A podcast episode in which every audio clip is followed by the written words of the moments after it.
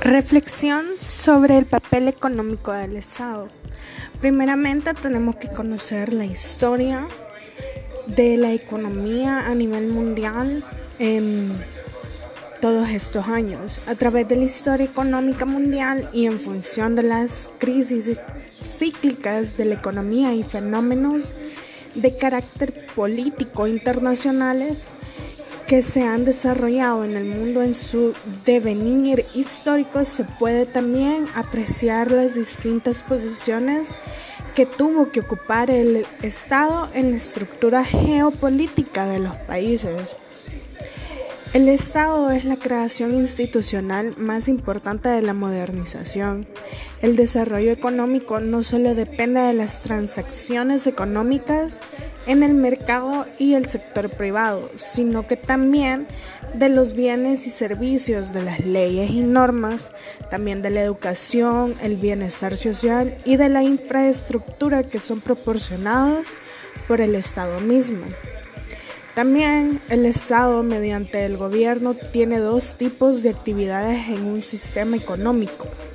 Por un lado, es un agente económico, que son como son las familias y como las empresas, el gobierno es propietario de los factores productivos.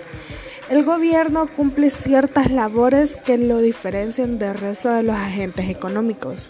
Las instituciones que conforman el gobierno tienen la, tienen la función de regular el sistema económico. En otras palabras, el gobierno es el encargado de velar por el respeto de las reglas de juego de la economía.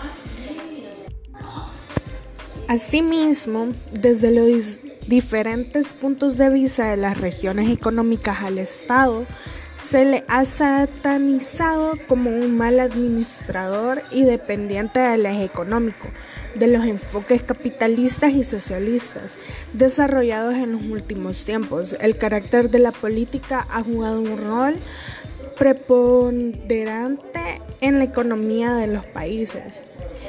En los últimos años el papel del Estado ha cambiado dramáticamente, cuantitativamente y cualitativamente. Algunos hechos significativos también determinaron los cambios en el mundo y afectaron la posición del Estado en la estructura política coyuntural, como por ejemplo varias crisis a lo largo de los años, como la crisis del petróleo o la caída del Imperio Romano. Según los postulados neoliberales, el Estado debía dejar de intervenir en la economía, no solo como controlador, sino también como generador y distribuidor de riquezas, ya que estas últimas funciones hacen que el Estado elevara considerablemente su presupuesto, dejando sin ganancias a las grandes empresas.